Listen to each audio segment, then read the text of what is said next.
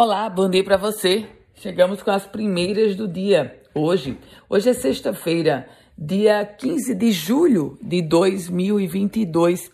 Começo trazendo para você informações de que Natal e Canguaretama receberão cerca de 3 milhões e 700 mil reais para ações da Defesa Civil. Essas portarias para a liberação dos recursos já foram publicadas. Canguaretama vai receber 655 mil reais para a compra de cestas básicas, kits de limpeza, higiene, entre outros itens. Já a Prefeitura de Natal terá 3 milhões e 100 mil reais. Além das cidades potiguares, nesse mesmo ato, nesse mesmo decreto, cinco municípios de outros estados também já tiveram as definições dos seus valores.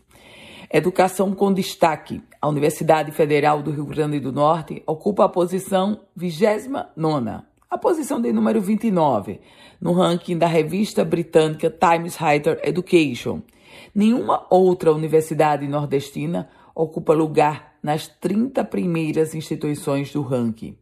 As três faculdades nacionais mais bem colocadas estão em São Paulo.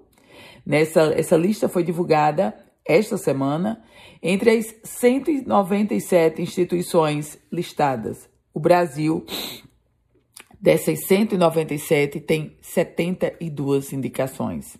Polícia, adolescentes infratores colocaram fogo em colchões e fizeram um motim no Centro Socioeducativo na Grande Natal. Isso aconteceu lá no Centro de Atendimento Socioeducativo de Pitimbu, no município de Parnamirim.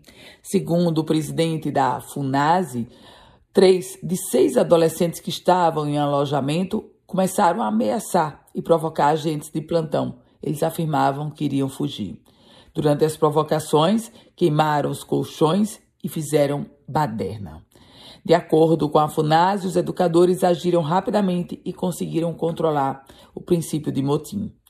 Vamos falar agora sobre saúde, porque pacientes e funcionários estão denunciando que lá no Hospital Santa Catarina não é permitido que gestantes tenham acompanhantes durante a cesárea. Esse assunto, claro, ele volta à tona com o caso mais recente de um médico que foi flagrado estuprando uma paciente em uma unidade de saúde no estado do Rio de Janeiro.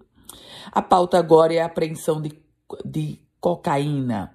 Uma apreensão de 5 toneladas de cocaína. Isso aconteceu durante a Operação Marítimos, deflagrada esta semana, e a Polícia Federal confirmou que foi a maior apreensão de cocaína já registrada no Rio Grande do Norte. A Operação Marítimos desbaratou uma quadrilha que operava com tráfico internacional de drogas a partir dos portos do Brasil e do exterior.